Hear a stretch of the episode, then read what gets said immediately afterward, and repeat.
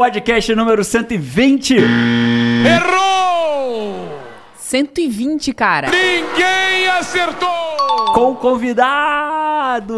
moleque! Você ainda fatura milhões de cueca dentro de casa? Então, às vezes nem de cueca. Não, para, para, para. Mentira. Mudei muito a sua visão? Mudou. Foi, foi me fez mal. Começamos mal. Vou ficar aí uns três meses agora sem Não é conseguir quanto fazer nada pensa, com a não. parte. Virar isso na minha cabeça. Estamos aqui mais uma vez, Five. Hoje a gente vai falar sobre uma coisa interessante. O, o- o foco, Five, vai ser o como é trabalhar com o que ama. E para isso a gente convidou aqui nada mais. Eu vou começar pelo, pelo formal, depois eu vou pro coração. Vou começar de cima para baixo. Vou falar com a cabeça e depois eu falo com o meu coração. Né? Trouxe aqui ele hoje ele é considerado o maior mentor de mentores do Brasil. Talvez do mundo. Se não é ainda, será em breve. Até que me falou nos bastidores aqui que está vindo para os Estados Unidos. Maior mentor de mentores, né? Quem quer ser mentor no Brasil, procura ele para aprender a ser mentor dos outros. Né? E o mais legal é que é aquilo que eu falo sempre, né? Não fale do que você quer viver, viva do que você quer falar. Então ele primeiro foi mentor de muita gente e aí Por agora muitos por anos, né? muitos anos e agora está ensinando os outros a serem mentor de outras pessoas. né? Então, esse é o formal dele, né? Fatura múltiplos milhões. Ano passado, em torno de 20 milhões, ano passado. Literalmente de cueca, agora eu estou sabendo que nem sempre de cueca. né? Preferia não ter sabido disso. Né? Além disso, é uma pessoa. Aí vou agora pro coração. O Vitor, ele, o Vitor Damasio, né? O Vitinho, o famoso Vitinho Damasio. o Vitor tem várias. A gente tem muitas histórias, né? A primeira vez que eu conheci o Vitor, ele olhou pra mim, eu conheci ele pessoalmente, que a gente já se falava pelas redes sociais, eu conheci Facebook, o Vitor. nem era Face- Instagram, né? Era, Facebook, Message, sei lá o quê. É. E aí um dia encont- Devia existir até Orkut ainda. encontrei com ele no elevador. Em Balneário Camboriú, foi a primeira vez que a gente se viu na vida. Você era mais alto do que eu imaginava. Né? Não sei se algumas pessoas falam isso pra você, mas é, Acho que não, acho que foi a primeira vez que eu vi isso. é, eu achei você mais alto do que eu imaginava pela internet. E a primeira coisa que ele me fala, eu tava de óculos escuros, era cedo pra caramba. Primeira frase do Victor pra mim na vida dele foi: Você sabia que você devia tirar os óculos pra falar com as pessoas? Nossa, cara. Até hoje eu ouço essa frase. Eu vou encontrar. Ontem a gente saiu com, o Douglas e com a Janaína, que são os pais de uma amiguinha da Carol. Quando encontrei ele, tava de óculos escuros, a primeira coisa que eu fiz, só ouço. Você sabia que você deveria tirar os óculos pra falar com as pessoas? Eu tu tirei. Assim foi que eu conheci o Vitor. O Vitor é um cara que faz isso porque ele se importa. Ele faz isso porque se importa com as pessoas, porque ele, ele, ele acredita realmente que eu deveria tirar os óculos e logo ele fala. E talvez esse seja um dos melhores ativos que ele tem para ser mentor, que é dizer o que você precisa fazer na visão dele. Né? E acaba que, na visão de quem tem resultado, faz as pessoas terem resultado. Então, senhoras e senhores, com vocês. Vitor Damasio. Vitor Damasio. Ah, tem moleque. palmas aí que É, Inclusive, moleque. é, isso é uma das coisas que eu mais admiro em você, assim, porque você é um cara que. Eu tava assistindo. um- vou fazer um paralelo com o Whindersson. Tava assistindo o Whindersson essa semana, um show dele, e ele falou assim: Cara, você sabe que na minha profissão eu posso ser sincero, né? Eu posso ser sincero na minha profissão. As pessoas me pagam pra eu falar o que, que eu observo, que elas estão trabalhando, mas meu trabalho é observar. E eu subo aqui pra ser sincero com vocês e vocês pagam dinheiro eu ser sincero com vocês. E batem onda de- palma e acham né? graça. E, e o Vitinho, ele tem essa característica, assim, essa sinceridade rasgada, assim, né? E por isso ajuda, acho que, tantas pessoas, através das mentorias e tudo mais. Mas ele, você tem essa qualidade, essa característica forte, marcante, que quem te conhece se apaixona, às vezes tem um... Odeia. Ou leva um supapo, assim, que faz assim, caraca, bicho, né? O que é bom, né? A gente... Mas é muito bom, é muito único. Você assim, vai, na, né? você vai na Bíblia, que pra mim é um dos melhores livros de desenvolvimento pessoal que existe, ou o melhor disparado, fala antes fosse frio ou quente, Ou quente, mas como é morno. morno, vomitar-te-ei da minha boca. Então se ele não, se tem um cara que não é morno, é o Vitor Damasio. Seja bem-vindo, Vitor Damasio. Feliz de estar aqui, finalmente. Eu vi isso aqui nascer. Eu vi você me mostrando cada uma das coisas para criar esse lugar. E, poxa, ver que agora eu tô aqui teletransportado para Orlando para gravar finalmente esse episódio, para mim tá sendo massa. Afinal de contas, Orlando tem duas coisas pra se fazer. Ir na Disney e vir no podcast Sai da Média, você já veio numa das duas, pelo menos. Justo, justo. E já Agora sabe, né? todos. No final. Eu tô sabendo. Vou Do- tomar uma coça ali. Não sou bom nesse troço. Não é bom em Pac-Man? É bom, você não brincava disso, Vitinho? Ó, É esses são os mais perigosos. tá? Esses são os mais. Como é- Peraí, como é que É, é? verdade. Repete Vou te aí, por contar uma favor. coisa. Eu tenho 36 anos. Você tem nasceu na era do anos? Mário. Você nasceu na era do Então, Mário, eu sou né? o cara... Peguei Alex Kidd. Lembra de Alex Kidd? Não. Alex Kidd, bicho? Alex que jogo Kidd é foi esse? Master System. Olha Master só. System. Não, não do lembro. Sony. Sony era Master Sony, System, né? So- Sonic. Sonic. Sonic, Sonic. é maravilhoso. Sonic era Mega Drive. Mega Drive. É. Olha só. O meu primo tinha um Mega Drive. Eu E Pac-Man, você não... um Pac-Man. Pac-Man já era quantos do anos? passado. 48, caminhando Então, pra Então, 49. esses 12 anos de diferença Faz a diferença. fazem diferença. Massa. O joguinho muda. O joguinho muda. Vitinho, e depois veio o Mario. Ó, a gente, o- quem começou ouvindo a gente, se ainda não te conhece, já tá te conhecendo, mas acho que muitos que estão aqui já te conhecem. Você acabou de falar que faturou ano passado 20 milhões, literalmente muitas vezes de cueca, e agora sabendo que nem sempre dê. E, mas nem sempre foi assim, né, cara? A famosa frase do marketing digital nem sempre foi assim. É, eu lembro que você já me contou histórias que você já trabalhou de garçom. Como é que foi o começo da vida? Da vida? Cara, eu nunca passei dificuldade. Eu nunca fui pobre. Beleza? É Porque pobre é uma questão muito interessante, né? O que é pobre e o que que é rico? Em alguns círculos eu sou pobre. Até hoje. Em outros, eu sou rico. E sempre foi assim. Quem tem menos que você vai achar você rico, quem tem mais do que você vai achar você pobre. Verdade. Já parou pra Faz, nisso? faz Verdade, sentido. verdade. Faz então, sentido. quando eu falo a minha visão, até de como eu vejo como eu era, a minha visão de como eu era muda também ao longo do tempo. Então, o que, que eu sei? Eu sei que nunca faltou comida, eu sei que nunca faltou investimentos nos meus estudos. Cara, eu fiz cultura inglesa. Então, uma família que pode pagar cultura inglesa, mesmo com bolsa, eu sei que eu pagava uma fração do que quanto custava lá. Eu sei que a minha avó se juntava com a minha tia-avó e com a minha madrinha, dava um jeito de pagar. Tinha que ser uma vaquinha? Tinha. Tinha uma bolsa substancial? Tinha. Mas, cara, eles conseguiam pagar. Sim. Então, eu fico cada vez mais preocupado com essa imagem, né? Para as pessoas entenderem onde é que eu tava, porque existe a verdade e a leitura da verdade. Claro. E as lembranças Sempre, que a gente tem, né? elas, Sempre elas existe, mudam ao né? longo do É tempo, verdade. né? Então, isso que você falou de ser garçom. É verdade, já servi muita cerveja. Eu trabalhava numa maratona de bares chamada Pub Crawl. E como é que funcionava isso? Eram duas vezes na semana, às vezes uma vez na semana. Eu ia lá e meu trabalho era servir as pessoas. Eu falava várias línguas, porque o colégio que eu estudei também com bolsa me deu francês, eu fiz inglês tão cedo. Você devia adorar, porque você adora falar com as Eu pessoas, né? adorava, Você eu devia adorar. troço, eu pedi Parece que eu tô vendo, lá. cara. E, e é verdade, então, que eu fui garçom? Sim. Mas quando você vira e fala, ah, você foi garçom. A talvez ima- na tá vendo cabeça- aquelas pessoas, né? Tra- Imagina que você precisava ser garçom pra Exato. viver naquele O cara momento. que trabalhava de segunda a sexta sendo garçom, aquela era a única Que é uma outra realidade. E, pô, nunca foi isso. Legal. Sacou? Então, cada vez mais eu sou responsável com a forma que as pessoas recebem. Perfeito. Então, é verdade que fui garçom? É. Sim. Mas quando você fala Qual foi garçom, você foi, né? Exato. Então eu era um garçom multilingüe, bilíngue, trilingue, sei lá, quanto- inglês, francês, espanhol, português também às vezes. Então eu cuido só pra chegar do outro lado da, da forma certa, né? Da forma certa. E, e- e não quer dizer que se você fosse um garçom tradicional seria um problema. Não, não, não. E muito pelo De forma contrário, alguma. e provavelmente, ou talvez você chegasse no mesmo lugar que você chegou, ou até mais Isso, longe. isso. Eu só não importa. quero capitalizar em cima disso, né? Perfeito, então, perfeito. Eu já vendi jornal no metrô? Já vendi jornal no metrô. Só que quando eu falo, vendi jornal no metrô. Qual a imagem que vem, né? O cara que ficou ferrado, que sustentava a família, ou que vendia jornal no metrô pra botar comida em casa. Cara, eu nunca comprei comida pra minha mãe, pro meu pai, pro meu irmão, pra minha. Nunca precisei Naquele disso. momento. Mas durante a faculdade, eu fiz direito na FRJ, passei pra FRJ. Eu trabalhava no jornal? Sim. Eu acordava de madrugada pra trabalhar no jornal? Sim. Mas não era pra comprar comida em casa, era pra poder ir no final de semana no Outback, entendeu?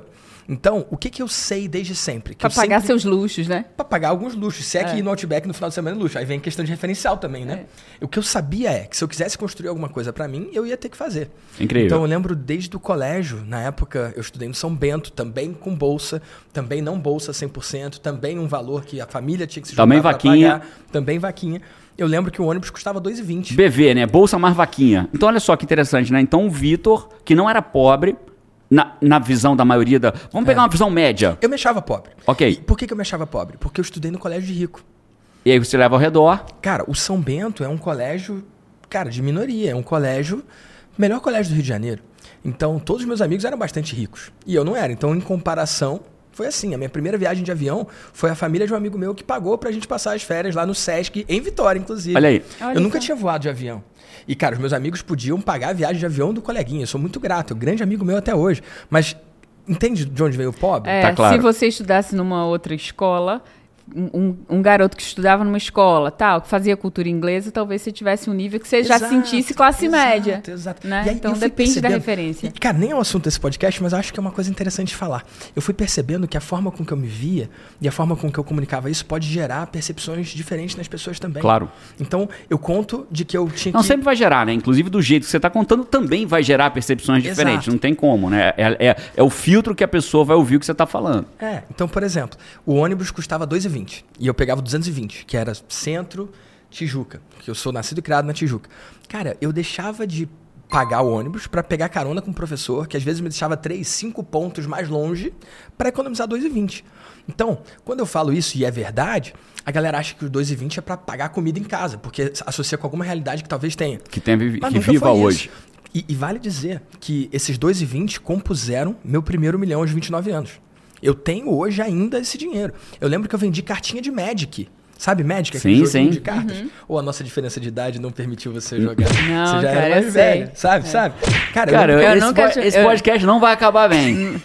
Ainda vamos chegar no assunto do sai da média. Esse podcast não, vai se acabar bem. É, Vai ter muita coisa pela frente. Segura, muito- segura, segura, muita coisa Vitor pela frente. Mas eu tenho. Tipo, é, é assustador isso. Perceber que no meu primeiro milhão tem 2,20 que eu economizei do ônibus. E o que, que existia nesse Vitor que não era pobre, mas que economizava 2,20 para poder pagar seu Outback, que entregava jornal, que, que fazia o que tinha que fazer para poder ter o que você gostaria de ter? O que, que tinha desse Vitor que continua tendo até hoje? Tudo. Eu sou esse mesmo cara. Eu penso da mesma forma, eu aprendi a retardar um prazer imediato para plantar para o Vitor do futuro. Eu entendi que se eu tivesse que construir alguma coisa, ninguém ia me dar, eu que ia ter que fazer. Lá no colégio, os amigos ganhavam carro aos 18 anos. Eu não ganhei carro aos 18 anos, mas por questão de comparação e relação, a forma que eu me sentia era essa. Não que eu me sentia excluído ou, ou, ou por baixo, nem nada disso, mas como uma questão de referencial. Por exemplo, a gente está aqui do lado da Disney. Cara, eu vou mais na Disney do que quase qualquer pessoa do mundo, porque eu gosto desse troço. A Nath, minha noiva, ama a Disney e volta e meia a gente tá lá, mais do que eu gostaria, inclusive. Só que, cara, o assunto lá no colégio, muitas vezes, eram os brinquedos da Disney. Só pra vocês entenderem quem é o Vitor, eu não consigo ir ao Rio de Janeiro sem avisar que eu estou lá pra tentar vê-lo, né? E ele faz o mesmo quando vem a Orlando, então a gente sempre tenta, às vezes não dá. Né? Às vezes ele vem a Orlando, a gente não consegue se ver, às vezes eu vou no Rio e não consigo ver o Vitinho, porque às vezes ele tá em outra cidade. Mas, e, e você- talvez você não saiba, Vitinho, mas eu tenho me debruçado muito sobre procrastinação, sobre estudar como vencer a procrastinação. Estudando ciência, estudando como que a gente cientificamente vence. E você vai descobrindo coisas muito legais. Né? Tem um cara que dedica 20 anos da vida dele ao estudo da procrastinação. E o que, que ficou claro pra mim, né? O Homo sapiens, que é o que nós somos, ele é mais ou menos 150 mil anos atrás. Já começa a ter estudo que mostra que talvez há 300 mil anos atrás a gente já existia. Só que o nosso cérebro, ele é muito parecido de lá de trás com o que a gente tem hoje. Então o nosso cérebro não acompanha a evolução de um iPhone.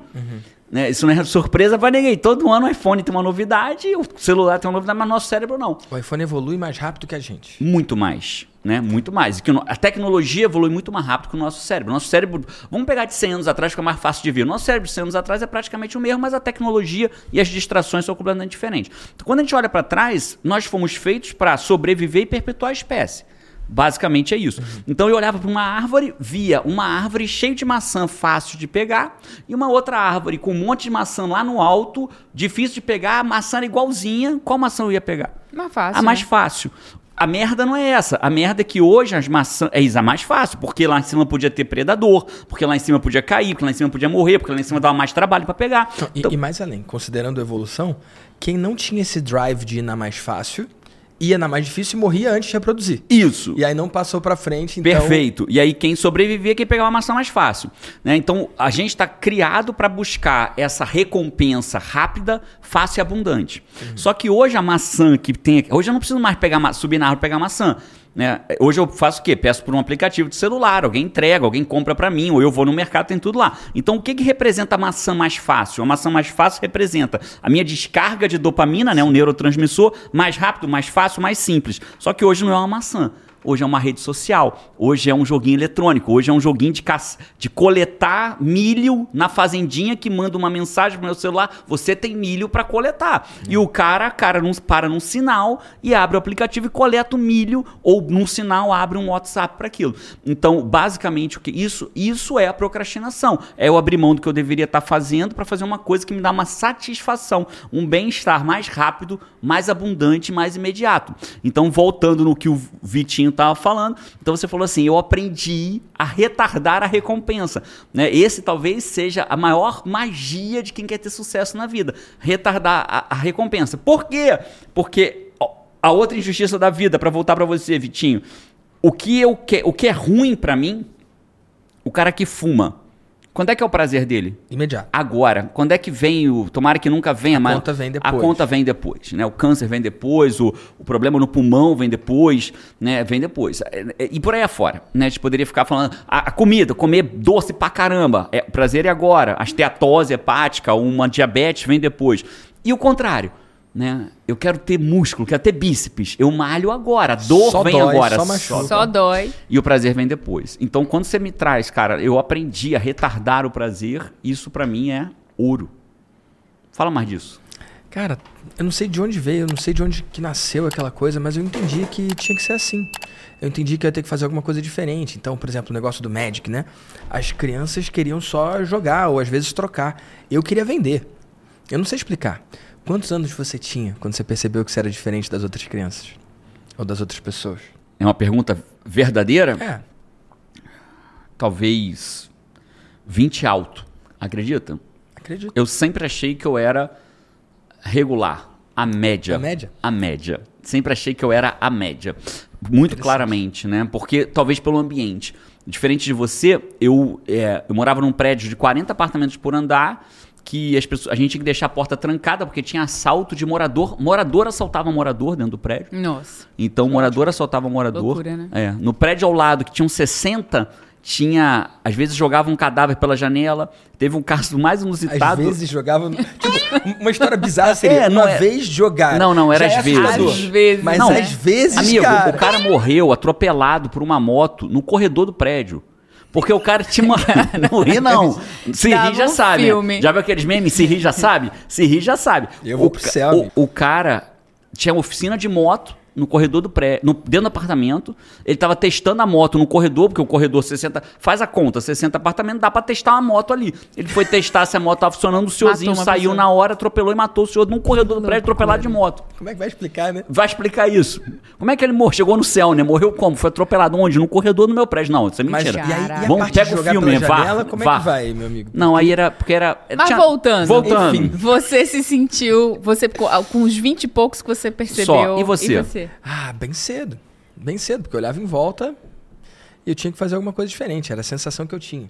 Então, eu jogava as cartas e eu era bom. Você saiu da Eu- média muito rápido. Acho que sim. Quando é que entra o marketing digital na tua vida? 2012. Na real, um pouco antes, né? Tem o marketing digital com resultado e sem resultado, né? Eu sempre vendi coisas. Eu sempre entendi que eu tinha que vender. Eu sempre entendi que eu tinha que acumular. Eu entendi que era isso. E, de alguma forma, eu lembro que na casa desse meu amigo, que eu fiz aquela viagem de avião, ele tinha uma casa em Saquarema. E, cara, eu lembro que eu ia muito pra lá. Então, carnaval ia pra lá, final de semana eu ia pra lá. E eu lembro que ele tinha um tio que apareceu com um livro, Pai Rico, Pai Pobre.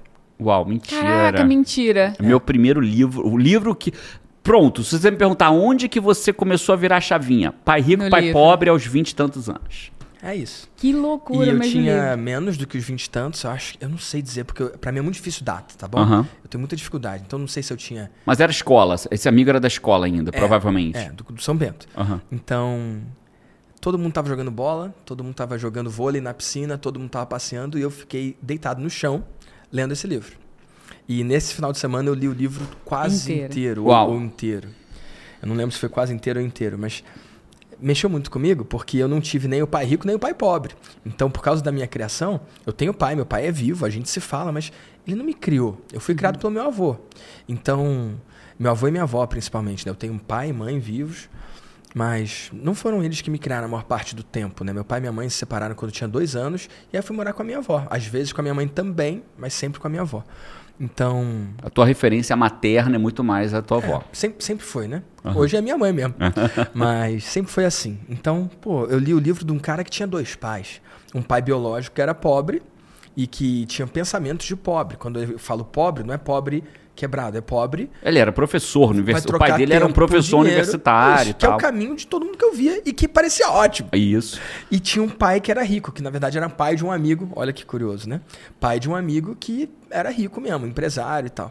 E um não tinha nem o segundo grau completo, até onde eu me lembro da história, e o pai, o pai pobre era, estudado. tinha PhD, era professor golpe aí, universitário. né? Que era o mesmo golpe que eu tava caindo. Qual era o golpe? Cara, estuda, vai bem na prova, passa pra uma faculdade, vai conseguir um bom emprego e você vai ficar bem. É só seguir o script que vai ter, vai ter um final feliz. vida, né? E eu não conheço ninguém que seguiu isso aí. E mesmo quem seguiu foi pior do que quem foi mal no outro jogo, que é construir o próprio destino. Então, naquela hora eu vi, pô, não tenho nem o pai rico nem o pai pobre. Esse livro fala de um cara que tem os dois. Eu comecei a ler ali, eu sempre fui muito inteligente, graças a Deus, e estudei no bom colégio. Cara, aquilo começou a fazer muito sentido para mim. Sacou? Então eu entendi ali. Lá ele fala do, do quadrante, né? Do- dos quatro, Os quatro lados, né? quadrantes, isso. Empregado, é, é, é EDAI, né? Ah, eu não Empregado, lembro, por nesse autônomo, detalhe. dono, Eu, investidor. eu- a última vez que eu fui ao Brasil, tudo, né? ele tá até lacrado ali ainda. A última vez que eu fui ao Brasil, eu comprei ele de novo. Falei, eu vou ler esse livro de novo. Eu li tinha 20 e poucos anos, tô com Você 48. sempre fala desse livro. Tem Foi o 25 livro livros que que eu li. mudou a chavinha, né? Não sei nem se ele ainda tá atualizado. Assim, se ele é atual. Se eu ler Cara, hoje, se ele vai ser. Eu creio que sim. Eu li uma vez só, mas eu tenho uma cabeça Eu também. esquisita. E, cara, eu lembro do quadrante. É empregado, autônomo, dono e investidor. E aí ele explica os lados diferentes de ser, né? E que como empregado e autônomo, você pode ter certos resultados. Como dono e investidor, você pode ter outros. E- Outros. E, ele, ele compara, inclusive ele registrou isso, né? Já deu problema, ele chama de... Aí dali que você Cara, eu entendi que a descobriu fechar. que busca que você ia ter. Eu já tava numa busca, mas eu, eu não, não dava nome para as coisas, entendeu? Ali eu acho que. Eu não sei, eu nunca virei e falei, ah, foi lendo esse livro. Mas agora que você perguntou, talvez aquele livro tenha consolidado de que aquele caminho que eu estava indo, que era diferente das pessoas, faria algum sentido, entendeu? Então, eu sempre gostei de vender. Eu vendia as cartinhas, eu vendia. Cara, eu, eu não lembro exatamente disso, mas a minha avó conta, contava, né? E a minha mãe conta que tinha uma empregada que trabalhava em casa, o que mostra que eu não era completamente pobre, né? Claro. que pegava a caneta Bic e aí ela conseguia fazer tipo um- pegava uma linha e, e conseguia colocar nome, personalizar a caneta, botando uma letra, botando nome, alguma coisa tipo, não sei explicar, um barbante, com um negócio lá. E eu vendia isso no colégio. Então eu não lembro de vender isso no colégio, mas os então, temos, meus pais temos falavam. algumas coisas em comum Algumas em Eu comum. aprendi a fazer pulseira que faz pulseira que botava o nome. Você lembra dessa pulseira? Sim, sim, Você pegava o, o- comprava o negócio, o- pegava sacola de As mercado. miçangas, né? que a- Uns negocinhos. É, numa- era- no mercado antigamente as sacolas tinham uma alça de plástico que grudava num papel. Era uma sacola de papel com uma alça de plástico. Você cortava a alça de plástico e aquilo servia de base para Pra fazer uma pulseira que escrevia o nome da pessoa. E eu vendia isso na escola. Mas você que fazia pulseira? Eu que fazia. Eu Então nunca imaginei produtor. você fazendo. essa é nova, né? Contei- essa, essa- história é 17 nova. anos casado, Nunca imaginei agora. você fazendo pulseirinha. Fazia pulseira pra vender. Tinha uma que era, dava nozinho, que aí fazia o nome com nozinho e tal. Mas essa era Você enrolava. fazia e vendia? Fazia e vendia. Então você era produtor, eu era afiliado. Afiliado. Ela que fazia e eu vendia o dela, entendeu? Eu sempre fui um distribuidor, entendeu? Sensacional. A Paty vendia fogos de artifício Cara, na rua eu, dela. eu gostava, eu gostava de ganhar meu próprio dinheiro. Quando eu era pequena, eu gostava de ganhar o meu próprio dinheiro, assim. E pra ganhar o seu próprio dinheiro, você vende, né? Então eu gostava. Então eu bem Fazia, pequena, fazia seu próprio é, dinheiro. É, bem pequena, eu não sei assim que idade, sou ruim de data pra caramba, Eu feito também, você também. Mas sei lá, eu acho que eu devia Mas ter no caso, uns a seis Paty é ruim anos de data assim. da semana passada. Ela, tipo assim, não é que ela é ruim de data de 30 anos atrás, Não, ela é ruim de de data da saber semana quantos passada. anos eu já sou casado, né, meu lindo? É, é, São ruim de várias data coisas. Em, em geral. É, Minha linda, três momentos que você amou que a gente passou juntos. Ela ela acabou de trazer de hoje. Ah, o, o, o, o, o podcast com o Vitinho. A memória é ruim, a memória é ruim. Mas eu já vendi gibi, eu passava talco na capinha do gibi pra ficar assim com aquele toque assim de novo. Aí eu vendi, eu devia ter uns seis anos, aí eu vendi isso daí. Era muito legal, era muito legal. Que massa. Mas, mas aí, segue aí. Aí o marketing digital. O primeiro Então, foi, foi- é- teve o é sem muito resultado louco, e o com resultado. Eu entendi que eu tinha que vender. E aí nessa, eu soube de um moleque que ganhava 25 mil com 25 anos. Isso bem mais tarde, já estava na faculdade, né? E aí eu soube desse garoto tal. E aí eu fui ver e ele era distribuidor de produtos de saúde, coisa de emagrecimento e tudo mais. E era amigo de uma amiga minha e tal. E, cara, eu fui ver qual era da coisa. Aí quando eu vi, era eu vendendo pasta de dente com babosa e, e shampoo. E gordo vendendo shake de emagrecimento. Eu emagreci 13 quilos, cara, pra vender, Pra o vender. shake Pra que vender o emagrece, shake, entendeu? pô. É. Então, assim, foi muito louco isso. Eu comecei a vender muito aquilo ali. E lá tinha dois caminhos pra você crescer. Um era vendendo as coisas e outro era construindo uma rede de distribuição. E eu falei, cara, esse negócio faz sentido. E, e tem a ver com aquele negócio do, do prazer imediato, né? Porque eu precisava de dinheiro nessa altura, eu já estava na faculdade. Então, eu, eu queria ter dinheiro para no final de semana conseguir fazer alguma coisa. Eu nem sonhava ter aquele resultado do menino lá que já tinha carro, já estava casado, e mesmo tão novinho, mas eu entendi que aquilo ali era um caminho melhor do Você que... queria ir pro Outback comer uma cebola no final de semana pagando. Outback, só queria comer a cebola queria- do Outback. Pô. Ah, e, e, cara, eu comecei a estudar aquilo ali, e aí eu percebi que vendendo você consegue um resultado já no primeiro mês, só que não é um resultado que vai crescer linearmente. Só que se você, ao invés de vender, usar ao mesmo tempo para construir essa rede, talvez, possivelmente, um dia, você pode construir uma renda que é exponencial. Eu vi isso ou vivi isso? Não. Mas eu entendi aquilo ali e eu entendi aquela promessa. E aí eu via que da forma que eu estava fazendo ali, não funcionava. Não ia. E aí, graças a Deus, eu tinha inglês, eu comecei a estudar a galera lá de fora. E tem um cara chamado Mike Dillard, que escreveu um livro chamado Magnetic Sponsoring. Que ele, inclusive, se arrepende porque ele saiu dessa indústria, né? Eu também, né? Mas eu fui ler esse livro e lá falava de marketing. Lá falava sobre você, sei lá, atrair para uma coisa mais barata e depois vender uma coisa maior. Lá falava sobre custo de aquisição de cliente. Lá falava sobre reciprocidade. Onde não se Você falava disso no Brasil na época, existia, né? Ninguém existia, falava disso. Não existia. E aí eu li aquilo ali- LTV, Lifetime Value, ninguém falava disso. Surreal. E aí eu li aquilo ali e falei, cara, isso é uma alternativa. Porque eu não tinha uma mega rede de contatos. Então aquilo ali foi um caminho que eu vi como possível. Aí eu fui mostrar pro tal menino. E aí ele falou assim: ah, isso aqui não funciona, não. O que funciona é você replicar o sistema, fazer igual todo mundo tá fazendo. Só que, cara, não era aquilo que eu experimentava, né? E aí eu comecei a ver aquilo ali e as coisas faziam sentido.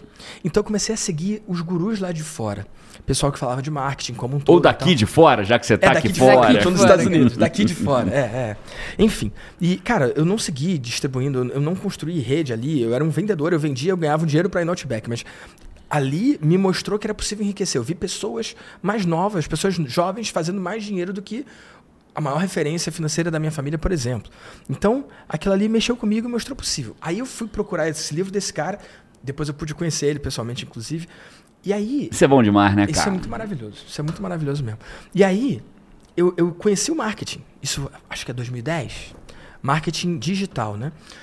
Só que eu não tinha resultado. Eu ficava vendo as pessoas. Eu, Isso eu, mais 2010, você, você tava. Quantos anos mais ou menos? eu tenho. Então, eu sou ruim, né, com esse negócio. Eu sei que eu tenho 36. E a 2010, gente tá 12 em anos 2022. atrás, você tinha 24. É. Eu sou ruim de biologia, mas essa conta eu consigo É, fazer. que bom. Eu, eu, não- eu não. Na sou casa dos 20 e poucos, vai. advogado. né? Não- Na não- conta dos 20 e poucos. Enfim, e aí eu, eu fiquei experimentando coisas, vendo coisas. Isso 2010, 2011. Tive um curso de inglês que não ganhei nenhum real e não deu certo. Eu tive um site de corrida. Isso aí você lembra? Eu, disso? né, eu conheci você Foi na- quando? É, eu eu conheci você no, na- no, no, no site de corrida. Eu tinha um site de corrida. Lá que eu ganhei meu primeiro dinheiro na internet. Eu não gosto desse termo ganhar dinheiro online, porque ganhar parece que é jogo, parece que é mega cena. Qual que você gosta? Qual eu termo? gosto. Eu, eu- eu uso esse, mas eu gosto mais do inglês. O inglês tem win e tem o earn. Win, você ganha no jogo. No Pac-Man, eu vou win, ou perder, porque você é melhor do que eu. Mas tem o win, que você ganha o jogo, e tem o earn, que você trabalhou, você fez por onde. Mas Conquistou, no né? Brasil tem esse negócio de ganhar dinheiro. Eu nu- nunca ganhei um real, né? Então eu fiz, posso falar que eu fiz, né? Lá que eu fiz o meu primeiro dinheiro online, porque tinha um treino de corrida que não era meu, eu não fiz, eu não produzi O programa. um cara chamado Paulo Tomazinho fez, era um treino de áudio. Hoje não é muito relevante porque hoje tem aplicativo, né? E Aham. aí o Nike Run te dá isso de graça e tal. Mas na época não tinha aplicativo, então era uma sequência de MP3 que você baixava e você treinava com o ritmo da música. Ouvia e ia fazendo. E aí eu comprei aquilo ali, eu fiz um blog, e aí eram três treinos por semana por nove semanas. E aí vem uma coisa que tem a ver com o seu estudo, né? Eu comprei aquilo ali pra mim e falhei. Eu não consegui correr. Deu errado. E aí o que, que eu fiz? E, eu usei. e foi o produto que você foi Foi, vender? foi. Mas como? Eu escolhi usar o comprometimento externo para fazer dar certo. Então eu fiz um blog e o meu objetivo primário era eu correr 5 km. Porque eu achei muito mágico aquilo, corra 5 km. O nome era Comece a Correr. Eu falei, eu quero correr, eu queria correr 5 km. Só que sozinho eu tentei e falhei. E aí eu falei, eu vou, Vou, me um comprometer blog. publicamente. Vou fazer um blog e eu vou fazer esse troço. Porque eu acreditava que se eu seguisse aquele método ia dar certo. Sozinho eu não consegui seguir o método. Então eu comprei o, o blog lá, o domínio, fiz a página e falei, ó, por nove semanas, três vezes por semana, eu vou treinar e vou contar pra vocês. Então eu lembro que eu tinha um celular Nokia na época, e aí eu filmava o, o antes e o depois. Então eu falava, ó, hoje o treino é assim, assim, assado. E foi um vídeo desse que você viu, né? É, eu, eu cheguei no. Vitinho alguma coisa por aí.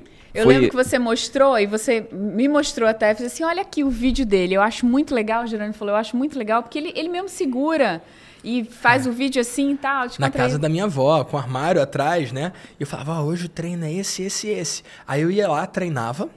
E aí eu voltava todo suado e falava, ó, consegui fazer, tô morrendo aqui, mas eu fiz. E aí eu gravei três treinos por semana por nove semanas e eu consegui correr os 5 km. Uau. E aí eu comecei a fazer corrida de rua. Eu fiz de 5, eu fiz de 8. Eu cheguei a fazer uma meia maratona. Que massa. Mas eu nem nem vou falar da meia maratona aqui, mas foi assim que começou. E aí como é que eu monetizava? Eu falava, ó, se você também quer começar a correr, usando o mesmo treinamento de áudio que eu tô fazendo, clica aqui. E assim eu fiz as minhas primeiras vendas. Como afiliado naquele momento, né? Posso dizer que deu super certo? Claro que não. Mas tanto a Mas fez o primeiro dinheiro, né? Fiz, fiz. Eu vi que era possível. Cara, eu, Sacou? Isso um é muito parênteses poderoso. aqui, né? Eu lembro da primeira cliente em coaching, que o meu processo de primeiro pago, né? Eu, Sim. eu- porque eu comecei entendendo gratuitamente. Meu primeiro cliente pagante, eu ainda tinha um trabalho, coach era minha atividade secundária, era, era extra. Eu lembro dela pagando em dinheiro mil reais. Então eu lembro dela me entregando mil. Eu tenho a visão do dinheiro vindo pra mim, mil reais. E mil reais não ia mudar minha vida naquele momento, embora seja bastante dinheiro pra maioria das pessoas, e era pra mim também naquele momento. Mas tinha um gostinho diferente, né? Nossa. O dinheiro de algo que você acreditava, trabalhar que era com o que você, você queria ama. fazer. Que é o foco do, do podcast hoje. Trabalhar com o que você ama. Você receber aquele dinheiro daquilo que você ama fazer. Da forma como você quer fazer. E aquilo, aquele dinheiro significava muito mais esperança. Muito mais, era muito mais uma esperança de que aquilo ia dar certo do que propriamente dito aquele dinheiro. Isso é muito lindo. Bom né? demais, cara. E na época eu já trabalhava com direito, né? Então eu estagiei na Defensoria Pública, depois eu fui para a Justiça Federal, e depois eu fui pro lado negro da força. Brincando, não é lado negro não, mas eu fui pro lado de escritório mesmo, né?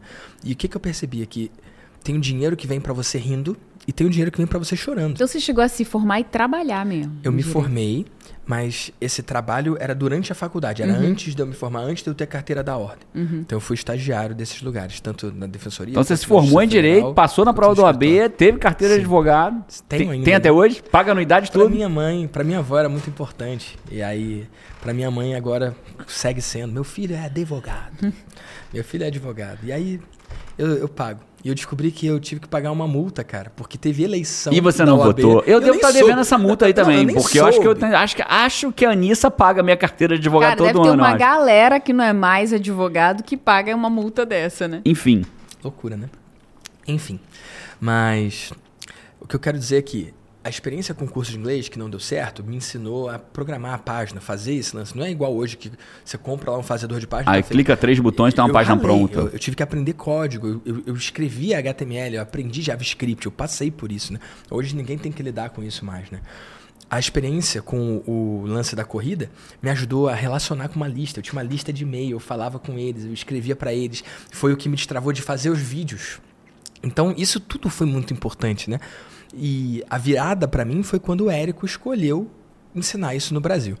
Eu tenho um amigo também do Que colégio. quando o Érico resolveu ensinar isso, você já 2012. estava tentando por Já, conta do livro já. antes ali. Eu tava dando os meus pulos, eu tava dando o meu jeito, entendeu? Tentando, mas sem sucesso, sem resultado. Até que um amigo meu do colégio também, outro amigo, falou: Vitinho, você tem que ver esse cara aqui. Ele tá fazendo o que você gosta. Olha Ele só. tá fazendo marketing do Olha jeito que só. você gosta. E era o Érico com aqueles olhão dele naqueles primeiros Na real, vídeos era o dele. Hugo, ah, era o cara. Hugo. Era o Hugo ensinando leilão de imóvel. Eu lembro. Eu não tinha dinheiro pra Com fazer aquele leilão terno de maior que. O, o- o terno. Hugo, desculpa, bicho. Mas o terno, irmão, era uns três vezes maior que você. Pegou. Aquele terno ele pegou emprestado com alguém, não é possível, bicho. Era um ternão, era um, o Hugo sentado numa mesa assim. É bom, esse vídeo é histórico. Num birô importantaço. Era, assim, né? numa mesa Poderoso. tal. Ele assim com um terno engraçado. Primórdios bom. do Tem mar- outro vídeo dele Cara, no isso carro aqui também, são, os. É. são os primórdios do marketing digital, É, cara, que a 2012, gente tá tá, falando de 10 falando anos aqui. atrás, é, e são os primórdios, são os Na real, é primeiros. de Olha, 2011 ainda, o. Érico surgiu e aí você já tava tentando uma coisa antes, que vem É. um cara que fala. Aí veio o lance do Hugo. Ele falou, cara, vai lá ver, esse cara tá fazendo marketing do jeito que você gosta. Eu nunca pensei em fazer leilão de imóveis, mas eu me inscrevi lá pra ver. E era realmente, pela primeira vez, alguém no Brasil, alguém fazendo marketing como a galera aqui dos Estados Fazia. Unidos fazia. Eu falei, cara, que perfeito, que maravilhoso. Eu mandei um e-mail. Falei, cara, quem faz o seu marketing? Tipo, porque tá Tipo muito assim, maneiro. só você poderia fazer aquela pergunta, porque na verdade tá todo mundo preocupado em ganhar dinheiro Leilão com imóvel imóveis. e você Isso. preocupado como que você faz esse marketing. Você já tinha isso. entendido disso antes. Isso. E aí ele respondeu, cara, é o meu irmão, o Érico, mas ele não ensina, é só pros negócios da família. E aí calhou que um tempo Era uma depois- época em que ele ainda respondia e-mail, né? Porque hoje a gente, É. né, um boom, Sim. né? Que E loucura. aí, alguns meses depois, veio um e-mail do Pro Leilões falando, ó, pela primeira vez o meu irmão vai ensinar. Eu falei, what? O tal do Érico. É. Tá- e aí também conhecido como Érico Rocha. o Érico Rocha. E aí ele fez. Não era nem forma de lançamento ainda. Ele fez um evento chamado Ignição Digital. E aí eu fui, paguei com todo o dinheiro que eu tinha, contando viagem, passagem, hospedagem. Foi o mesmo evento que Não, você chegou a participar? Não, esse é o que o pessoal chama um de antes. o Fórmula Zero, né? É o, Não é o- zero, cara. É antes do zero. antes do zero, né? Foi um evento presencial. Foi evento presencial. Eu lembro, eu lembro, eu lembro, eu não estava nesse evento, eu não conheci o Érico nessa, nessa época, mas quando eu conheci o Érico, eu me inscrevi no Fórmula lá atrás. Um dos bônus era um, era um como fazer uma oferta irresistível, que era a gravação desse. Aí eu lembro do. Aí abria pra tem fazer pergunta, tem. Aí tinha os microfones do lado assim do palco, aí abria. Quem vinha correndo pra perguntar? O Vitinho ia lá toda hora perguntar no microfone. Então, se quem assistia a gravação, cara, o Vitinho tava lá. O Vitinho, aí tinha o- o- o, O Rafael Albertoni, O acho que tava, né? Que tava ele sempre nessa fala. também. Vinícius Possebon. Ser bom. Cara, a gente fala dos dinossauros do marketing digital, né? Desde o surgimento. Jerônimo já é um deles. Minha tem primeira vários, venda assim. é outubro de Cara, o 2013. Vitinho vem antes ainda, né? Antes. Pegou o nascer do nascer. Você assim. vendeu no mundo digital antes do Érico, então. Sim. Que loucura. Loucura, né? Vendeu pouco, mas Não, vendeu. antes do Érico aparecer, né? Não é, antes dele vender. isso, aparecer, aparecer, aparecer, né? aparecer. E aí eu fui lá e aí mudou tudo pra mim, cara. Eu já tinha o lance lá da corrida, mas eu não queria criar uma coisa de corrida, sabe? E aí eu fiquei numa de, ah, eu quero criar um produto, mas eu não sei o que criar. E aí eu me associei ao meu professor de guitarra na época, Eu lembro. e aí eu fiz um curso de guitarra. E a gente foi de 0 a 140 mil seguidores no Facebook, quando isso queria dizer alguma Usando coisa. esse marketing, né? Usando o que eu aprendi com o Romualdo e a Verônica. Inclusive, tinha, tinha um programa na época, 10 mil seguidores. Atraia 10 mil fãs, Atrai 10 mil sim. fãs, que era o da, o, do, o da Verônica, Verônica Cronem- e- com o e- Romualdo. com o Romualdo. E a essa altura você ainda era advogado. Então, nessa época eu estava transicionando, porque eu trabalhei no direito uma época, só que não me identifiquei com aquilo, e aí o meu plano era passar em concurso, cara. Meu plano era estudar para passar. Ó, então, eu fiz aí, passei, não gostei muito, não. Se você resolver ainda passar em concurso, eu, eu, eu eu, tive sorte de não passar. eu né? não gostei, Se eu não. tivesse passado, eu ia perder uns bons anos aí, amigo. É, eu, quero, eu, quero, eu, eu tenho uma coisa que eu discordo de você, Tá e eu vou trazer pra gente, de repente, conversa um pouquinho sobre isso, ou não, pouco importa, porque a gente discorda de muita coisa, né? Claro. Eu gosto muito da ideia de que a gente, é, o que nos une tem que ser maior do que o que nos separa. Acho que em todo relacionamento é assim, né? A gente tá casado e a parte tem coisas que nos separam, né? E, e, mas o que nos une é muito maior do que o Sim. que nos separa, né? Então, isso somos nós dois também, né, Vitinho? O que nos une... disso, então. Vamos, eu quero falar disso. Mas é, sobre o serviço público, e tem a ver com o que eu vou falar agora, é, eu não, não acredito que o serviço público é ruim. Né? É, Muito pelo contrário. O Vitinho também não está dizendo que acredita. Ela só não é para todo mundo. Né? Tem gente que, cara, é servidor público exemplar. Quer ver um cara que eu admiro, o serviço público? William Douglas.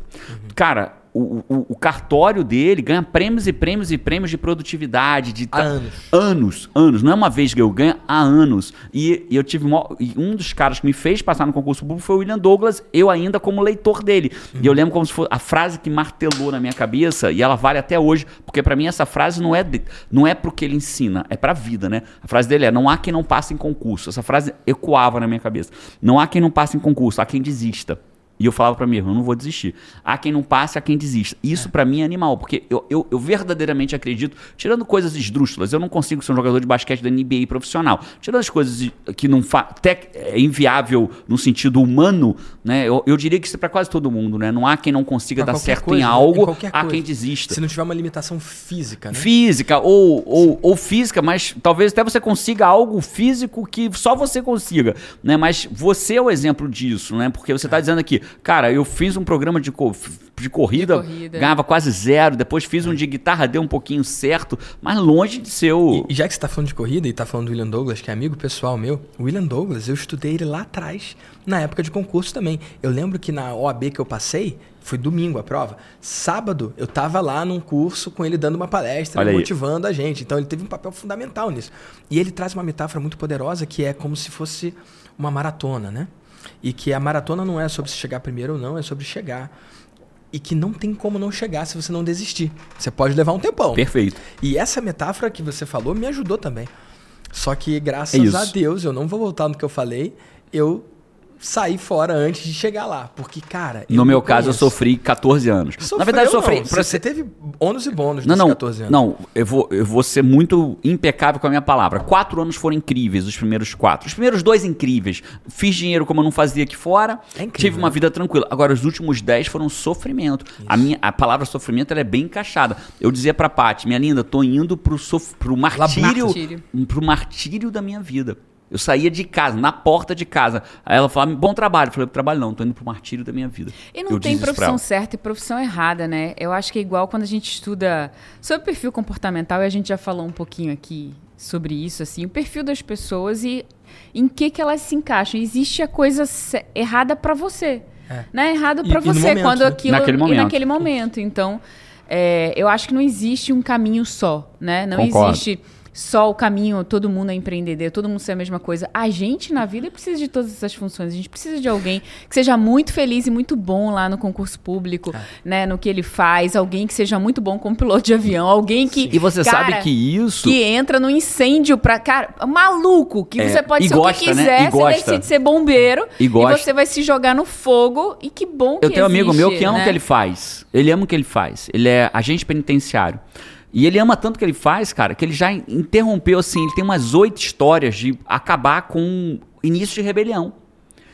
Por que, que ele acaba com o início de rebelião? Ele acaba. Ele fala assim, não, aí, porra, começa a rebelião. E a rebelião começa pelo quê? Num presídio, às vezes. Porque três cachorro-quentes vieram sem salsicha. Loucura. É assim que começa a rebelião. Três, três cachorro-quentes não vieram com salsicha. Aí o preso, não, cara, não tem salsicha. E não tem cachorro-quente pra repor a salsicha do cara. E aí ele começa a gritar, começa a bater. Aí é um faísca, né? Só falta uma faísca. E o que, que ele faz? Ele fala assim, aí eu entro lá, eu falo armado, né? ele tá doido. Ele, fala, ele me chama de Temel, né? Chama pelo sobrenome. Tá doido, Temel, que eu vou entrar no meio dos bandidos armados. Eu deixo a arma com os meus parceiros e entro sem arma.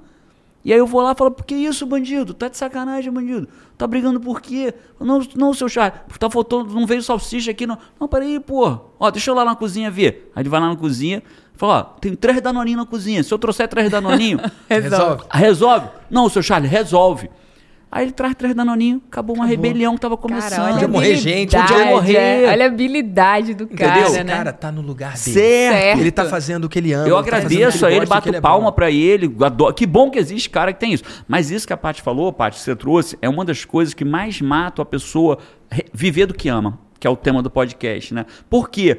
Porque eles acreditam que viver do que ama só tem uma coisa. Então eles passam aquela vida, a profissão do que eu amo, é, vou achar essa profissão. Não, não existe uma única profissão. Né? O Vitinho amava vender. Né? Que nos Estados Unidos tem uma expressão, alguma coisa como é, if you are not flipping, you are sleeping. Tipo, se você não tá Comprando e vendendo. comprando e coisas. vendendo, você tá s- flipping, né? Você tá sleeping, você tá dormindo. Ou você tá comprando e vendendo, você tá dormindo.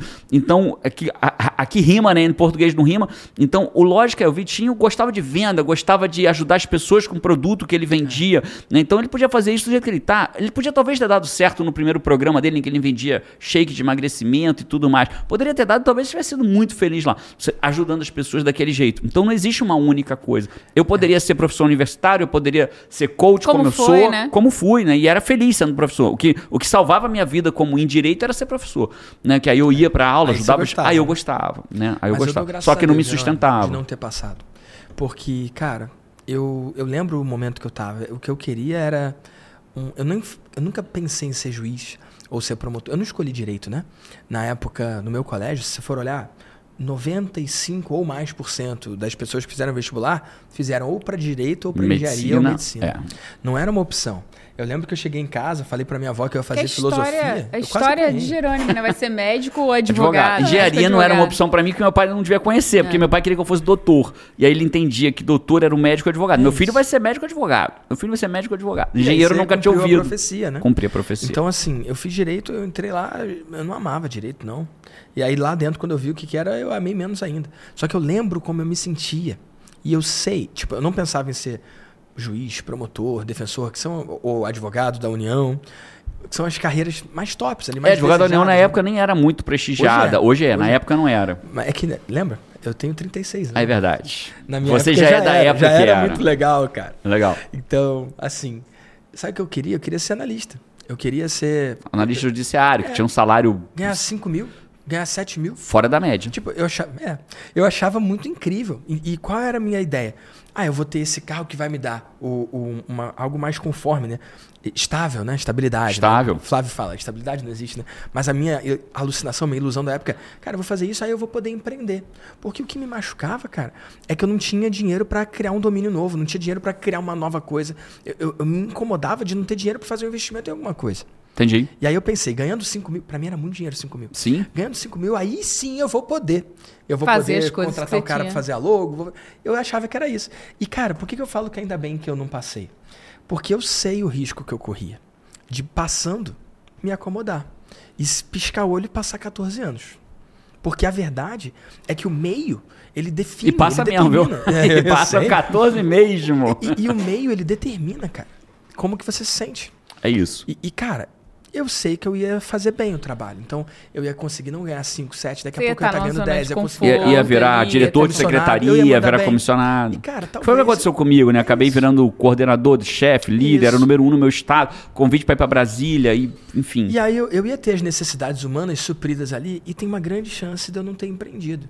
E talvez eu fosse muito feliz, sim, mas o meu impacto no mundo, a minha transformação ia ser muito menor. E quando você sentiu, assim, que o teu plano de, tipo, cara, aquele, aquela fagulha, aquele marketing, nossa, aquele cara que fazia aquilo que você estudou, né? a- a- tava acontecendo e você se aproximou dessa galera e teve toda uma gostei da jornada. pergunta, hein? E quando que você sentiu que, tipo, cara, eu tô tendo a vida que eu queria, bicho? Aquilo do livro. Teve algum momento, algum dia, alguma, algum acontecimento que você sentiu assim, aquilo que eu queria no livro tá acontecendo comigo?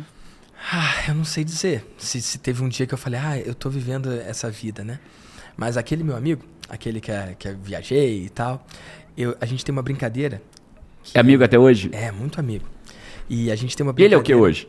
Ele trabalha na Petrobras. Que legal. E. Ou não? É. Ele trabalha na Petrobras. E Ele é aí- feliz? Acho que a grande pergunta é, ele é feliz? Se sim, que legal. Se não, dá tempo. Então, eu acho que ele é. Então, pronto. Eu acho que ele é feliz. E a gente não tá falando de, de errado ou de certo, né? Eu não sei quanto tempo mais ele vai ficar lá. Eu não sei se ele vai seguir feliz lá, entende? Mas ele é, ele é feliz lá. E estar lá, pelo que eu entendi das conversas, é que é a forma que ele tem para poder fazer as coisas que ele verdadeiramente ama. Entendi. O trabalho dele não é o que ele ama.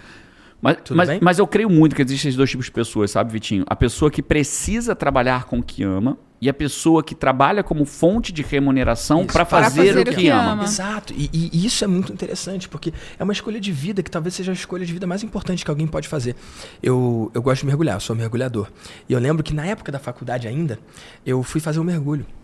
E tinha um cara lá, um dos instrutores, que ficou me perturbando, cara. Ele, ah, você é advogado, advogado é ladrão, advogado é isso, advogado é aquilo. E, cara, são dois mergulhos, né? Então você fica a tarde inteira no barco com o cara ali e tal. E eu sou chato. O cara consegue ser mais chato do que eu. Ah, você é chato mesmo, Vitinho. Eu sou, eu sou. É. E, e o cara, pô, incomodando, incomodando. Aí no final, tipo, na hora de ir embora, assim, o barco já chegando, ele falou assim, cara, eu era advogado também. E Ele falando. falou.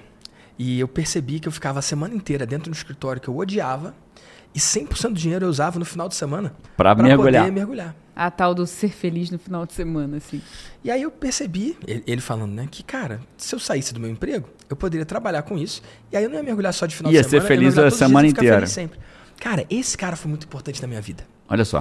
Porque Que época eu louco, hein? O cara direito. que tava ali pentelhando, pentelhando, pentelhando, até que ele Exato. solta uma parada dessa. Exato. Tem algo de errado com um cara que trabalha de segunda a sexta para no final de semana mergulhar? Não. Tem algo de errado com esse meu amigo que trabalha numa boa empresa para poder viajar? Não. Não. A não ser que ele não queira isso. Exato. Né? Eu acho que o- a gente só, onde começa a ficar errado, onde não é o que você quer e você aceita a mediocridade. É engraçado, né? Uma das definições de mediocridade é aquilo que não. Olha que louca essa definição. Aquilo que não é bom, mas também não é ruim. Pronto. Isso é uma definição de mediocridade. Então, Mediocridade é na média. na média, exatamente isso. Como é que tá seu casamento? Algumas pessoas definem assim, ah, não é bom, mas também não é ruim. Teu emprego, não é bom, mas também não é ruim, então é medíocre. Né? Então, algumas pessoas aceitam a mediocridade por uma razão de... Porque não quer deixar de ser morno, porque não quer correr os riscos que tem que correr. E aí isso é um erro, né? Mas eu não tô dizendo que é um erro que a pessoa tem que sair agora e largar. Eu não fiz loucura. Quando eu larguei meu emprego público, as pessoas falam, você fez uma loucura. Não, eu fiquei dois anos juntando, trabalhando como coach, como servidor público. Né? Eu fiquei dois anos crescendo a minha atividade como coach até conseguir largar meu emprego público. Foi uma decisão racional, né? Racional. Eu tinha, eu eu tinha tava, dinheiro né? Eu guardado. testemunhei. Não, você testemunha não. Você foi parte do processo, mais do que Você isso. talvez tenha sido a, a fagulha pra acontecer naquele, naquela hora, naquele momento, O Vitinho tava naquela pe- calçada, Eu vou contar né? essa história. O Vitinho tava perto da gente, tava eu, o Pátio e o Vitinho andando na calçada em Vila Velha, indo na direção da praia. Eu não lembro se a gente tava indo para a praia, mas estávamos indo na direção da praia. É a imagem clara, Clara. né? E a gente tava conversando, né? E o Vitinho virou pra mim e perguntou assim: "E quando que você vai largar seu emprego público?" Aí eu falei: "Só depende da Paty agora". Aí o Vitinho virou pra ela: Quando, "Quando?" Paty? Muito característica, né? Caraca, as faz. perguntas é, dele. É, é. Aí ela virou e falou assim: agora. Moleque! Ela falou. Cara, então isso pra mim tem uma teoria do efeito borboleta, né? Que na, teo- a foto desse dia, né? Você emocionante, mandou outro dia pra gente. na teoria do caos, o efeito borboleta diz que se uma borboleta bater a asa lá na Nova Zelândia, pode virar um furacão do outro lado do mundo. Inclusive tá vindo É. furacão aqui, tá Tá, sabendo, né? é, a Paty já passou por alerta É de furacão borboleta, aqui. é uma borboleta É uma aí. borboleta aí que tá passando. Mas, Vitinho, você não fechou. A pergunta, Paty, é: existe um momento, assim, eu não tô procurando um momento, acho que a Paty não quer saber. Talvez tivesse um momento, ah, né? Nossa, eu estou fazendo. Como quando eu larguei meu emprego público, entreguei e falei, estou exonerado, não quero mais ser servidor público, Não, me e exonere. assim, né? É, ah, por exemplo, já tiveram coisas que eu e Jerônimo a gente sonhou e a gente dizia, chegava a descrever, né? E aí eu queria que fosse assim, que fosse assim, que fosse assim. Aí isso já aconteceu mais de uma vez na nossa vida. E uma delas, é, eu morava em Brasília, ele morava aqui, e aí a gente tinha o sonho de não sei o quê, e depois de. Quem sabe trabalhar junto, os, os sonhos, né? Jerônimo dizia, e de repente a gente podia trabalhar junto, eu imagino que a gente entraria num prédio, você iria pra direita, onde estaria sua sala, eu estaria na esquerda. Cara, a gente nem trabalhava junto. Ele era advogado da União, eu era designer. Aí depois, muitos anos depois, Quando a nossa na empresa era um nossa andar inteiro, empresa, era um no andar andar inteiro. inteiro, a minha sala era de um lado, A, u- a, a sala dele de- era a última da direita a e a minha era a última da esquerda. Anos depois a gente disse assim, caraca! Aconteceu. Aconteceu aquilo que a gente falou. Então, algumas coisas que a gente falou, a gente já viu assim. E aconteceu e tinha muito tempo de acontecido, mas a gente não tinha realizado que tinha acontecido, né? Então, mesmo que não tenha sido um momento assim, mas quando que você sentiu, tipo, cara, eu tenho aquela Aconteceu, vida né? que eu busquei? Então, esse meu amigo, né? Eu, eu, a gente tem uma coisa que é falar, é uma brincadeira nossa, que é falar, cara, a gente tá vivendo errado. E quando que a gente fala isso? Quando a gente tá fazendo uma coisa muito legal. Então a gente já fez várias viagens, já foi pra África do Sul, a Uau. gente já foi pra Belize mergulhar, então tem, tem tudo a ver, né? Aham. E quando a gente sai do mergulho desse, eu viro pra ele, ou ele vira pra mim e fala, Está "Cara, vivendo a gente errado. tá vivendo errado. Que massa. Só que aí qual é a grande lance? A gente só fala isso quando? Quando tá fazendo algo muito Quando a massa. gente tá vivendo certo. e aí, quando você fala isso com muito mais frequência, Você vê você que- tá vivendo certo. Então, assim, quando você vai a evento de coaching e ah, o cara fala, como é que vai ser a sua vida daqui a cinco anos? Eu não sou bom em visualização, e se cinco anos atrás alguém me perguntasse onde ia estar, eu nunca ia poder dizer que ia estar aqui. Então, eu, eu não sou bom em visualizar, mas eu vivo meu sonho todos os dias. Eu todos os dias eu acordo e, e eu vivo exatamente o que eu gostaria. Então, eu não sonhei isso aqui. Mas eu sonho isso aqui, entende? Eu cinco anos atrás não sonhei o hoje. Mas o hoje é um sonho pra mim. Então, talvez aquele mergulhador tenha me ensinado uma lição muito poderosa, porque pode dar errado, né? Poderia ter dado errado Claro que podia. dele. Mas o dia a dia, o todos os dias dele, cara, valeram, né? Só pra gente fechar esse negócio, podia dar errado, é engraçado, né? Algumas pessoas falam assim pra mim, perguntam pra mim, Jerônimo, podia ter dado errado você sair da GU e viver de coaching. Podia.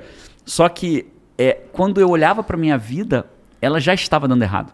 Pronto. Eu acho que esse é um pensamento. Agora é óbvio que é fácil falar do lugar. do- de que lugar eu estou falando? Do lugar em que eu tive sucesso, em que eu moro onde eu quisesse no mundo. É um sonho. Escolhemos a Flórida, nos Estados Unidos, para morar. Nossos filhos falando inglês, numa escola agora, que estão agora, nesse exato momento, estudando, receberam um computador de graça da escola, que tem touch, um HP zerado, que tem touch para eles estudarem. Falam inglês fluente em menos de um ano que eles moram aqui, já falam inglês fluente, conversam inglês, o João tem um inglês incrível. Carol ainda um pouco mais atrás que ele, mas já fala inglês, já fala tudo. E a gente tá num sonho. Aí É fácil falar desse lugar, né? Mas quando eu olho pro lugar que eu estava, já tinha dado errado. Então, eu acho, eu acho que às vezes a gente precisa se perguntar assim, cara, eu tenho medo de dar errado. Sim, mas tá dando certo hoje? É isso, é isso. Não, já tá dando errado. Então, se já tá dando errado, qual é o risco que você tem? Então vamos errar diferente. Vamos errar diferente, que tem chance de dar certo, É. né? Um dos episódios do VDcast, não sei se chegou a ver ou não, É, errar diferente. Sobre errar diferente. Errar mundo diferente. Por falar em VDcast, se você não segue o Vitinho nas redes, eu espero que você, enquanto está ouvindo esse podcast, já esteja procurando ele, seguindo ele. Mas se você ainda não fez isso, faça agora na, no Instagram. Onde que o pessoal. Onde que o pessoal. Instagram, né? Arroba Victor Damasio Oficial. A roupa Victor Damasio Oficial no Instagram. É. E de lá a pessoa começa a te, te, te acha. E o podcast é o VDcast. E o podcast é o VDcast. Eu vou deixar de qualquer forma na descrição daqui. VDcast no Spotify, a pessoa No pode Spotify. ver. No Spotify. E se for cristão, pode ver o Empreendedores de Deus também. que é um Pronto, Empreendedores de cristão. Deus, o Vitinho tem um podcast que nunca me chamou, porque ele sabe que a gente vai, vai dar treta quando eu for lá, mas ele nunca me chamou pra ir lá, espero que um dia ele me chame, tomara. Possível. Vamos ver, é possível, é possível. E, dentro dessa linha lógica, Vitinho, se você pudesse deixar é, um recado pra alguém que tá infeliz com o que faz hoje, se você pudesse deixar uma fala né, para quem tá infeliz com o que faz hoje e quer... E para qualquer. Eu, eu vou usar, não é nem necessariamente para o marketing digital, não necessariamente viver de for. coaching. É, é, Pro que for. o que, que você deixaria hoje, cara? Você falou do, do infeliz e trocar a infelicidade, né? Quando eu saí do direito, me perguntaram, minha família me perguntou, meus amigos me perguntaram, mas e aí, você vai jogar fora cinco anos de direito? Eu falei, ó, eu prefiro do que jogar fora os próximos 50. Uau. Então, se eu tiver Super que resposta. deixar uma frase pra galera é: a vida é curta demais pra você não ser tudo que você veio ser nessa terra. Incrível. Incrível. Incrível. Se a vida é agora, não importa o que, que você foi aqui, né? Se a vida é agora, o que importa é o agora, né? O agora que você pode construir, né? Tem uma frase que me Massa impacta demais. muito, né? Que é a, é a lógica de não importa quanto tempo de vida você tem, mas quanto de vida você tem no tempo que te resta. Né? Então acho que essa, essa. E essa vale muito, né? Eu tenho uma aluna num programa meu agora que ela tá com câncer metastático. E, e eu encontrei com ela antes dela ser minha aluna. Quando ela me conheceu, ela me conheceu numa palestra. Ó, já vou falando, já vai arrepiando a alma inteira aqui. Ela me conheceu numa palestra numa cadeira de roda. E ela estava na cadeira de roda, mal falava. Né? E ela ficou muito impactada com a palestra. E ela foi, fez questão de ir nos bastidores, conseguiu acesso, me deu, um, ab- me deu um abraço, não, falou comigo muito, é, muito fraca, com o marido. E ela disse pra mim: Eu quero te fazer uma promessa aqui. Que a próxima vez que a gente se encontrar, eu vou levantar e te dar um abraço. Nossa. E, e eu falei a palestra inteira sobre se falou faça. Né? Uma mulher de uns seus 35, 40 anos, né? E ela falou, se- e eu falei pra ela, então, ó, quando ela tava indo embora na cadeira de roda, eu falei, ó, Se falou, fácil. se falou, faça. E ela foi embora. E, e Deus é, nossa. Eu não sei nem se você sabe dessa história. Eu sei, Te contei, né? eu sei. E aí, nesses dias, eu tava dando uma aula para esse grupo, que ela entrou para um programa meu, ch- chamado Comunidade no Comando. E eu tava dando uma aula para eles, e tinha umas 500 pessoas ao vivo, né? E eu falei, eu queria ouvir quem teve um resultado fora da média aqui, tá, tá, tá, tá. E eu, eu vi uma pessoa. E eu passei, passei, passei, e vi uma pessoa que me conectei com a energia. E tá, e tá, e aí ela acenando a mão que ela precisava falar, e eu No Zoom, isso, online. pro Zoom online. E aí eu habilitei ela, ela veio. Aí ela falou assim: não, porque desde que eu te conheci numa palestra em Palm Beach, eu não reconheci ela de cara. Né? Eu, ao vivo, no, no online, eu, te, eu venho mudando a minha vida, e eu papapá, e papapá, e papapá. Eu falei: é você. Você lembrou dela? É você. Ela falou, é. Eu falei, você me prometeu que você me dá um abraço. Eu tô guardando essa promessa, hein? Ela falou assim, você vai me dar de pé, hein? Você me prometeu isso. Ela falou, você quer me ver de pé agora? Nossa. Falei, quero. Você quer que eu dance? Aí ela levantou no meio do negócio e dançou pra gente. Que incrível, que incrível. Então, o fato é, eu acredito muito que você tem que fazer o melhor que você pode com aquilo que você tem. Então, eu acho que a gente, o que a gente falou aqui não é para todo mundo, não é para todo mundo, né? Não é para todo mundo agora. Mas quando você faz o melhor que você pode com aquilo que você tem, onde você tiver, as coisas começam a acontecer. Né? As coisas começam a acontecer. Eu não sei porque eu estou falando isso, mas esse foi mais um episódio do podcast Sai da Média com o Vitor Damasio. Vai ficar histórico aqui. Segue ele, Five. Cara, Ó, é bom eu, demais. Eu posso fazer um PS aqui? Claro que A pode. discussão do sai da média a gente não teve. Vai, Mas eu, eu vou resolver numa frase só. resolve. A média é muito pequena. A gente já falou disso, né? E tem programas que falam de pra onde a pessoa vai. Tipo, ela ouve esse podcast pra então um dia sair da média. Isso. E eu acho que esse podcast pode ficar com esse nome mesmo. Só que ele não é pra onde a pessoa vai, ele é uma profecia autorrealizável imediatamente. Por quê? Porque, cara, a média não tá vendo esse podcast. Então eu acho que só de escutar, ele já não tá mais na média. Boa. Vitor Damasio! Gostei, gostei. Vitor Damasio! Esse foi mais um episódio do podcast Sai da Média com Vitor Damasio. Segue ele, pô!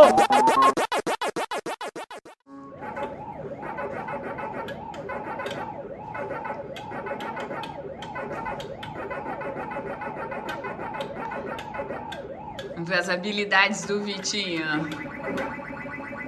No Pac-Man. Filha da mãe. Não! Cara, é mais difícil do que eu pensava, hein?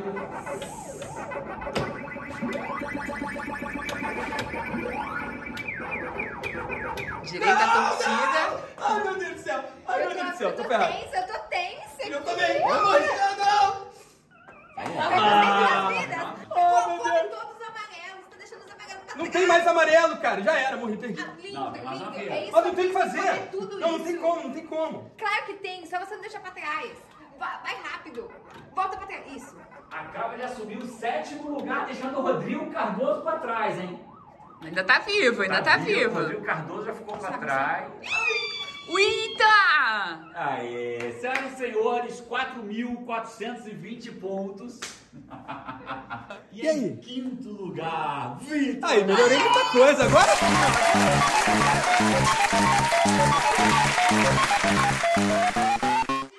Ó, Five, quinto lugar. É isso, Five. Esse foi mais um episódio do podcast Sai da Média. Tem dois vídeos aparecendo pra você aí. Clica nesses dois vídeos, escolhe o que você quer. Eu te vejo por aí no próximo podcast. Um abraço. Vitor, quinto lugar. Aí, moleque. Ah, moleque!